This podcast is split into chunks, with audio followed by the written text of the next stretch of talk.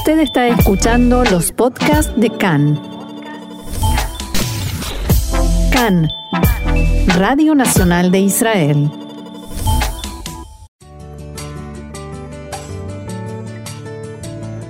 Bienvenidos, acompáñennos a recorrer la actualidad más allá de las noticias.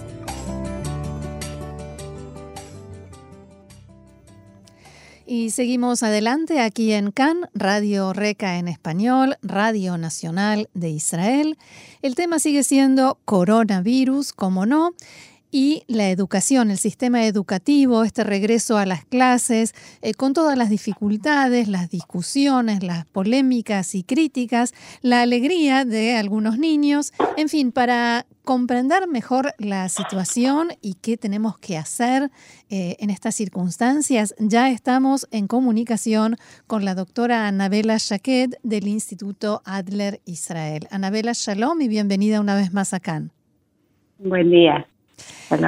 Un gusto tenerte nuevamente con nosotros y la primera pregunta es cómo evalúan ustedes esta decisión del gobierno de reanudar las clases. Ok, nosotros llegamos a un punto en este momento en el cual los, las ganancias y las pérdidas por cada una de las decisiones cambiaron. Cuando eh, la amenaza del, del contagio por el coronavirus era muy grande y muy inmediata, la idea de cerrar todo para proteger a la población era una muy buena idea. Dos meses después tenemos dos situaciones distintas. Uno, que el precio de este encierro, de este alejamiento eh, social, empieza a costar muchísimo en forma mental, social, en la educación, en las familias. O sea que las eh, eh, me ayudas mm, consideraciones, Las consideraciones eh, son un poco distintas y el riesgo ya no es tan claro y seguro. Tenemos una idea, yo no, no soy parte de las que toman estas decisiones, pero hay una idea de que en este momento lo más importante es cuidar a la población de alto riesgo y el resto de la profesión, el riesgo que se toma al volver a clases es un riesgo que vale la pena tomarlo porque el precio de no abrir empieza a ser más caro que el precio de abrir.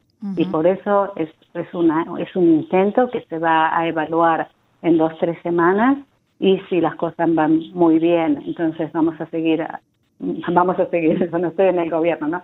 Se va a seguir abriendo y si las cosas van mal, entonces vamos a tener que retroceder dos pasos atrás y evaluar nuevamente lo que hacer. Pero para los niños es una buena idea de volver, pero tenemos que tomar en consideración eh, ciertos puntos que seguramente vamos a hablarlos en un momento. Sí, pero antes de eso quisiera preguntarte porque hay mucha gente que tiene miedo de mandar a sus hijos a la escuela y mucha gente que dice que todavía no es momento.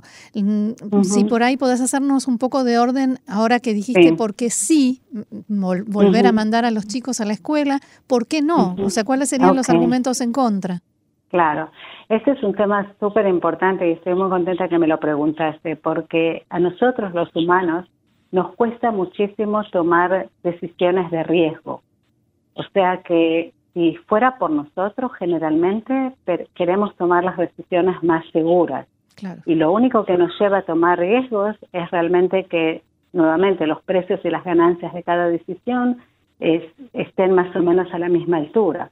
Ahora, lo que yo quiero decir es que es, es justificable. Si hay padres que sienten que están mandando a los niños a un riesgo injustificado, que es más alto, nuevamente, yo no pienso que es más alto de todos los riesgos que, existen de, daño que se pueden pasar en la vida.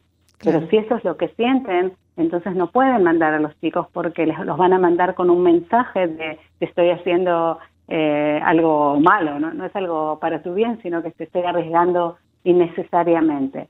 Pero yo quiero decir ahora algo importante, lo estoy diciendo ahora en la radio y me parece eh, realmente importante, que generalmente los padres que deciden no mandar son también los padres que decidieron no hacer eh, la educación en línea porque es complicado, porque el chico no se quiere levantar, o sea que es, es un patrón de, de conducta, el no, el por qué no en lugar de cómo sí.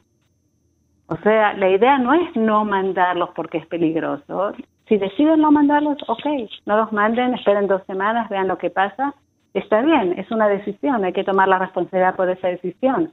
Pero fíjense antes de que la tomen si siempre están del lado del no, o casi siempre están en el lado de tratar de tener todas las precauciones posibles, que no se puede porque no, no controlamos todo. Y entonces es un mensaje a los niños también de cuando encuentres un reto, alejate. Cuando mm. encuentres un problema, evadilo. Entonces tenemos que ver eh, nuevamente qué, qué mensaje le estamos mandando a los chicos. Esto no, esto por qué no y esto mañana no sino que sí, que se puede. Hay mucha confusión en la información, ni hablar de la gente que no domina el hebreo y que constantemente nos mandan mensajes a nosotros eh, realmente eh, valorando el hecho de tener eh, toda esa información en español. Entonces, ¿no será que a esos padres les falta información, les falta que alguien les explique cómo se van a manejar las cosas en la escuela? Eh, sí no. Primero, por supuesto que necesitamos la información eh, mínima y si hay un problema de idioma pueden pedir e incluso exigir que sea eh, dado en el idioma que, que, nosotros podemos entender. Uno se puede ayudar, no tenemos que adivinar todo. Pero lo que realmente nos hace actuar de una forma u otra no es la información que tenemos, sino cómo nosotros interpretamos la información. Porque hay una persona que dice, eh, hay 34 eh, contagiados hoy, no es nada, y otro que dice, ah, hay 34 contagiados hoy, mañana va a haber 200.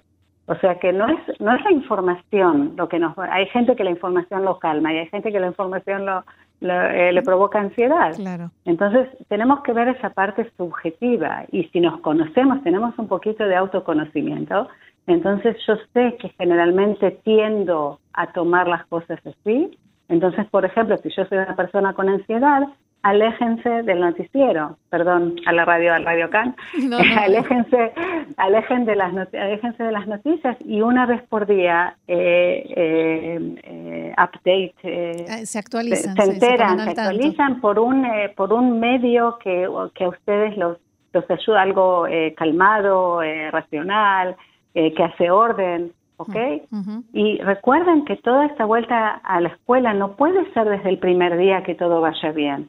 Hay que mandar, el mensaje tiene que ser para todos, para los padres, para las maestras, las directoras y los niños, que vamos a crear las soluciones mientras caminamos. Y lo más importante es, eh, nuevamente, es lavarse las manos, ¿ok? Eso es lo más importante.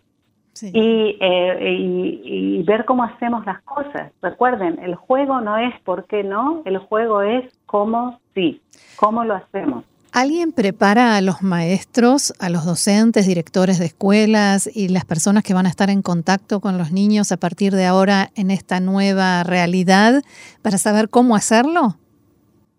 Hay, hay muchos, hay muchos grupos que lo están haciendo, cada uno hace lo mejor que puede, pero yo, recuerden, no busquen hacia arriba la respuesta hmm. de la persona que sabe todo, que esa es una forma de pensar autocrática. Nosotros, por lo menos los argentinos en, Sudamérica, sabemos a dónde nos llevó eso. No hay una persona fuerte que sabe todo. Vamos a bajar al planeta Tierra y aquí en mi casa, en mi, en mi clase, en mi, en mi edificio, en mi familia, encuentren los eh, las soluciones que son adecuadas para ustedes. Importante. Bien, ahora quiero preguntarte sobre un congreso que está haciendo hoy el Instituto Adler, eh, que nos cuentes de qué se trata, quiénes participan y todos los detalles que nos puedas compartir. Sí. Este congreso que va a ser en hebreo es un congreso de eh, el día después de la corona, cómo volver a la rutina. Y yo personalmente espero que nadie vuelva a la rutina, sino que vuelva a otra rutina, una mejor rutina eh, en su vida, que haya algún cambio, que la corona no nos pasó por arriba, sino que crecimos, cambiamos, eh, mejoramos, inventamos, entendimos cosas que no entendíamos algo, que es lo, que es lo más importante en nuestra vida y ese congreso yo voy a dar la conferencia eh, eh, principal del congreso y después van a haber grupos eh, de muchísimos temas de pareja, de trabajo, de, de, cómo dormir bien. Hay muchísimas, muchísimas eh, y eh, talleres, y, conferencias que cada uno puede encontrarse a sí mismo. Y yo últimamente también estoy ofreciendo muchísimas charlas en español porque en esa era de Zoom, eh, las conexiones con Sudamérica y la necesidad de asesoramiento,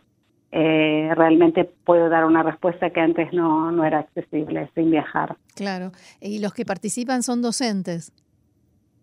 En el Congreso está abierto para todo el público. Ah, qué bueno. Eh, sí, sí, sí, para todos.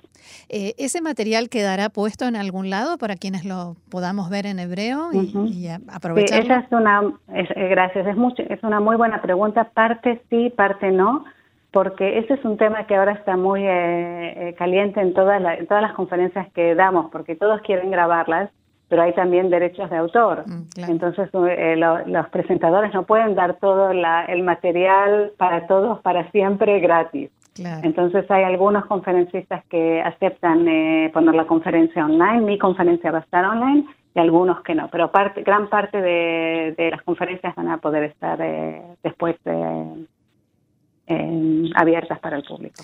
Bien, y mm, ¿Cuál sería un mensaje que podrías darle a nuestra audiencia eh, a través del programa sobre cómo enfrentar este día después, lo que se viene a partir de ahora? Algo que no digo que sintetice, pero que sea lo principal, eh, una regla de oro, digamos, para este tiempo que comienza. Yo pienso que ya la dije, la regla de oro es cómo lo hacemos y no por qué no lo hacemos. Mm. La regla de oro es confiar en nosotros mismos, que tenemos el poder de la creatividad, que tenemos el poder de la, del support, del eh, apoyo. Eh, apoyo de nuestros círculos sociales y usarlos. Necesitamos ayuda y apoyo para encontrar cómo lo hacemos, porque siempre se puede no hacer, pero cuando no hacemos no pasa nada, en el mal sentido de la palabra. No pasa nada, nada cambia. O sea que el juego es, a mí me gusta jugar este juego que se, dice cómo sí, qué se puede, cómo lo hacemos. Y no esperamos, vemos, sí, hay eh, parte del juego es esperar, pero si están jugando ese juego todo el tiempo van a perder muchas posibilidades y muchas experiencias. El no sé pero no. Sí, el pero no, porque no. Vamos a jugar al como sí. Buenísimo. Eh, Anabela Jaquet, doctora Anabela Jaquet del Instituto Adler Israel, muchísimas gracias por haber conversado nuevamente con nosotros y por este aporte tan interesante e importante. Y será hasta la próxima. Hasta la próxima. Muchas gracias, Roxana, y buenos días. Bye, shalom. Shalom.